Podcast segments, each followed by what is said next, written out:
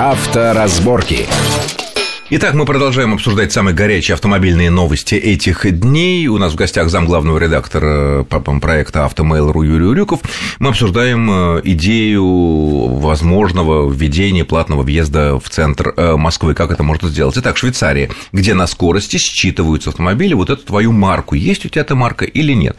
Ведь, э, по идее, можно там ввести какую-то плату, я не знаю, ну, там, для начала, может быть, там 2 тысячи, 3 тысячи, там 5 тысяч рублей в месяц, или, ну, я не знаю, может быть, от класса автомобиля, ввести сюда, кстати, экологический класс. У тебя евро 5, евро 4, платишь в половину меньше. У тебя старый «Жигуль», там, или старый там, КАМАЗ, ну, КАМАЗ особо не пускают, но ты платишь гораздо больше. И считывать, и скорость не замедляется. Как ты думаешь, получится? Э, Или да, слишком плотный поток в Москве? Так, так называемые виньетки, нет, я думаю, что здесь даже дело не в плотности потока, а, опять же, как считывать. У нас камеры пока даже не научились там выезд за стоп-линию фиксировать, между прочим, хотя это анонсировалось много раз, но, тем не менее, до сих пор это еще не работает.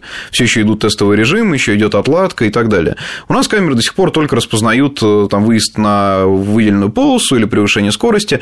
Э, вопрос, опять же, как обучить систему с этим справляться, да, то есть контролировать. Ну, есть виньетка, все хорошо. Да, Нет виньетки, да. значит плохо, вот. значит все, значит штраф. Но пока, кстати говоря, опять же, такие приложения раздавались. И вот вопрос с экологическими стикерами, так называемыми, которые будут обозначать класс автомобиля, он опять же уперся в это. А как? Кто будет контролировать? Гаишников на дорогах уже практически не осталось. Камеры еще не умеют это пока делать. А, как? И, соответственно, пока у нас не будет, хорошо, допустим, программного обеспечения, которое позволит распознать, но опять же, как говорить, ну, теоретически, наверное, это возможно. Просто это вопрос, наверное, уже к разработчикам, когда это будет у нас наконец. Ну, в общем, вопрос упирается да, в технологию. Ну, всегда, будем, всегда, будем да, надеяться. Технологический фактор, он очень важен. Если кому очень надо въехать в центр города по тем или иным причинам, он заплатит, но он будет знать, что там будет меньше пробок. Это то же самое, что произошло с парковками. Вот сколько было воплей, да, платные парковки.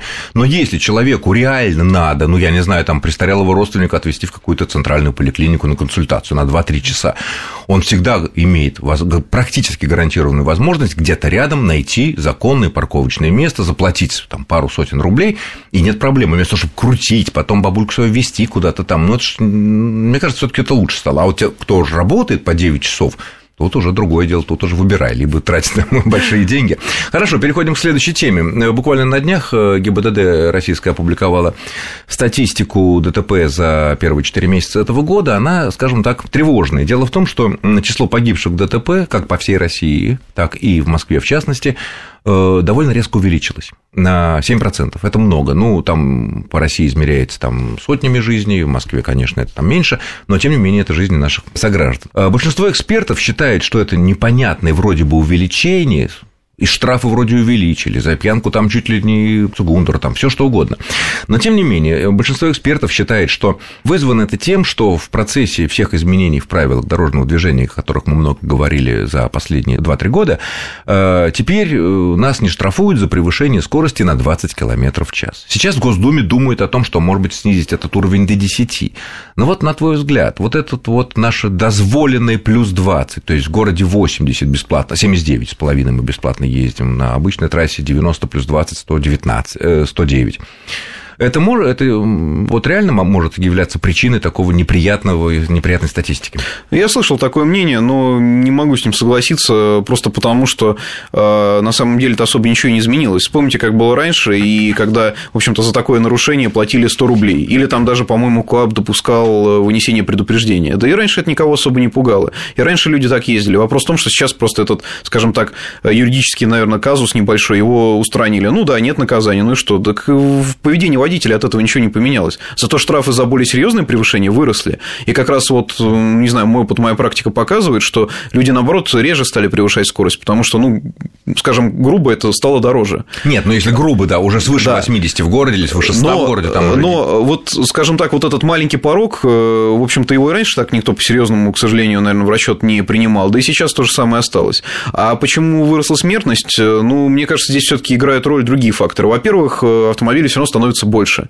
Если раньше на той же самой скорости 80 км в час можно было проехать, не знаю, там пол Московской области никого не встретить ночью, то сейчас это и дальнобойщики, и частники, и все кто угодно, да, то есть у нас даже в провинции количество автомобилей растет. Соответственно, вероятность столкновения э, просто математически ну, она большое количество пешеходов на да. обочинах, которые не носят светоотражающие Конечно. элементы на куртках. Плюс, плюс к тому, машины становятся проще в управлении. Человеку кажется, что он умеет все. Машина комфортабельная, быстрая, хороший мотор, вроде управляется, ну, все нормально. одним пальцем можно рулить да, при этом. разговаривать по телефону и красить губы. Конечно, да. конечно. Любой маленький фактор, даже вот тот же самый разговор по телефону без hands-free. Сейчас э, многие этого не боятся, а зря. Вот я управляю машиной одной рукой, кто-то на дорогу выбежал, кто-то выскочил, не вовремя заметил, все. Я мало того, что с машиной не справлюсь, так я еще, может быть, и там дел каких-то натворю, если вылечу. Поэтому здесь, мне кажется, как раз факторы влияют далеко не скоростные, а как раз вот все, что связано с автомобилем уже вот в другой области. Ну, в общем, надо иметь в виду, что даже разговор по телефону с hands-free, когда мы руки свободны у нас, и на руле все правильно, но тем не менее практически все, не только британские, но и вообще ученые всего мира считают, что это действительно, ну, хоть 10%, но 15% внимания они это забирают. все таки мозг у нас не бесконечен. Конечно. А если 10-15%, вот именно их может не хватить на быстрое замечание, быстрая реакция на какую-то опасность, которая возникла вдруг у нас перед нашим автомобилем. Ну что ж, переходим к следующей теме. Это то, что у нас происходит на нашем российском автомобильном рынке. Беда у нас, конечно, полная. За, в мае этого года, 2014 года, россияне купили аж на 12% меньше машин, чем в мае прошлого года. По январю-маю статистика не такая печальная, там минус 6%, но тем не менее. Вот. Ну и тут, например, если смотреть статистику, самое выделяется своим диким падением один из лидеров, многолетних лидеров нашего автомобильного рынка – это концерн Ford. Э, падение за первые пять месяцев продаж новых Фордов в России 35%. Ну, это, это вообще что-то невероятное. Я не помню, чтобы кто-нибудь из крупных, я имею в виду, так падал. И более того, произошла сенсация. В мае этого года, вот по статистике, э, наши дорогие россияне Мерседесов новых купили больше, чем Фордов. Вот вдумайтесь в это. Что происходит? Что с Фордом? Да здесь даже скорее дело не в Форде самом, а дело в том, что происходит с рынком. У нас, когда началось падение, многие говорили, вот, наконец-то к нам вернется конкуренция, дилеры перестанут продавать, начнут конкурировать и так далее. Вот это случилось. Сейчас мы имеем дело как раз со здравой конкуренцией. Что такое Ford? А, у Форда основная модель была, по сути, единственная. Бестселлер – это Focus. Focus но какой бестселлер? Да, но какой бестселлер? Лидер многолетний. Да. Пока но не Focus, появился Солярис. Да, но Focus третьего поколения, в том числе, кстати, из-за появления соперников, ну, скажем так, модель не очень удачная получилась. Ее покупали все меньше и меньше, а с ростом конкуренции, с ростом других моделей, ну, соответственно, спрос продолжает падать. А какие шаги? Да, хорошо, в Женеве в этом году показали обновленный вариант Focus. Ну, во-первых, он до России еще не добрался, это раз. Но этим летом там... собираются выпускать. Да, но тем не менее, во-вторых, там изменений не так много, как хотелось бы. А, поэтому, а другие шаги какие? Ставка на внедорожники, которые выпускаются в Татарстане, ну да, но, естественно, Explorer, он поскольку машина дорогая, он не может покрыть, дорогая. конечно, покрыть популярность фокуса. Поэтому ожидаемо марка скатилась вниз. Мерседес, наоборот. Мерседес мало того, что имеет, естественно, в России традиционно хорошую репутацию, плюс к тому марка вот как раз в погоне за клиентом стала выпускать относительно доступные модели. Это и А-класс новый, который уже не просто какой-то чудной маленький минивенчик, а настоящий модный хэтчбэк. Девочкам очень нравится. Кроссовер появился. И стоит, между прочим, по э, в базовой комплектации, которая достаточно укомплектована, богато, она стоит как, наверное, как хорошо навороченный Уже фокус. да, уже да. И, э, и, в общем-то, да, появление таких моделей, естественно, позволило привлечь к марке новых покупателей. Те, кто раньше о Мерседесе даже не задумывался, они сейчас идут и покупают его хотя бы потому, что это имя, это престижно, Но это, не это только Мерседес, кстати, это идет по этому пути это касается, BMW. Да, это касается всех премиум-производителей, да. и в том числе поэтому они растут по всему миру. Да, где бы ни был кризис, премиум-сегмент у нас, в общем-то, всегда находится в плюсе. И вот это как раз очень хороший показатель. Здесь же, наверное, уместно Nissan упомянуть, о котором мы да, вспоминали. в прошлом году мы, да. там стремительное было падение. Было думали, падение. Чуть ли не хоронили. И тут смотрим, Nissan вырос аж там на треть продажи. Вот. А почему? Потому что Nissan обновил линейку своих самых популярных моделей. Сейчас мы ждем на подходе X-Trail уже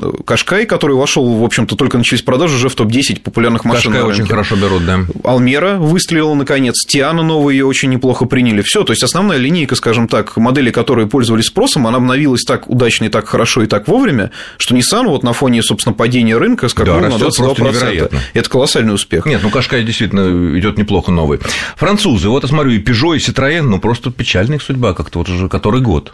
Печально. А, увы, нет продуктов, потому что даже бюджетные седанчики Peugeot 301, Citroёn CLZ, которые появились в России, они, кстати, в России не выпускаются как конкуренты, их э, привозят из Европы, ну, скажем так, наверное, а, пытаясь покупателям объяснить, что это хорошо, да, то есть, что это европейский автомобиль настоящий, но по факту получается... Европейская сборка, на которой да, работают алжирские, да, но по факту, мигранты. Ну, да, да, мы об этом не знаем, ну, как бы для нас еще там клеймо Made in Испании или там еще что-то, оно имеет значение. А, но модели из-за этого получились дорогими. Не пошли, не покупаются. Остальные продукты, которые выводятся на рынок, ну, скажем так, тоже относительно спорные. Маленькие кроссоверы, которые, в общем-то, стоят дороже, чем э, тот же там Кашкай. Э, нет, нет продукта, который мог бы сейчас привлечь покупателей заставить марку выстрелить. То есть к нам пытаются адаптировать э, какие-то европейские модели, которые там отчасти еще пользуются спросом, у нас уже немного другая история. Да, проблема в том, что у Peugeot Citroёn и в Европе очень непросто. Вот, все, то есть очень это, непросто. На мой взгляд, это в первую очередь связано именно с продуктовой политикой, которая, в общем-то, не позволяет пока вот предложить то, что нужно человеку. Вот из всего этого тогда вытекает главный, наверное, вопрос, который интересует, наверное, многих наших э, слушателей. Вот коль скоро такой проблемы с э, продажей новых автомобилей, рынок падает и так далее. На твой взгляд, это может привести к каким-то серьезным акциям по снижениям цен, какие-то, там сказать, э, не сезонными, как мы знаем, в феврале, в марте продают остатки моделей выпуска прошлого года, там могут быть скидки. А вот в такой ситуации, вот, ну, ну что, ну не продаются они, ну что? Э, на самом деле такие акции уже есть, и если посмотреть внимательно на рекламу, которая появляется в Москве, ну, в том числе э, вот на баннерах, на счетах, уже сейчас э, дилеры козыряют тем, что якобы мы из-за потери, из-за падения курса рубля вынуждены цену увеличивать, но мы их удерживаем на прежнем уровне. Это касается не старых машин, это касается уже машин текущего года выпуска, новых, свежих, которые к нам сейчас приходят. Это уже ценовая война уже началась. Но она, конечно, не будет продолжаться до бесконечности, потому что маржа, прибыль дилера с продажи новой машины, особенно в бюджетном сегменте, она не так велика, как кажется. Там 5-6%. Снижать, снижать не особо. Да, 5-6% это уже очень хорошо. Поэтому снижать дальше некуда.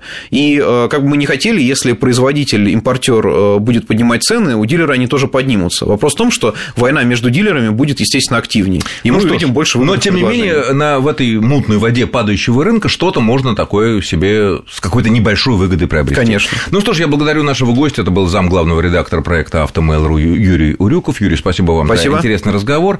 С вами был Александр Злобин. Всего хорошего. Будьте осторожны на дорогах в любом случае. Счастливо. Авторазборки.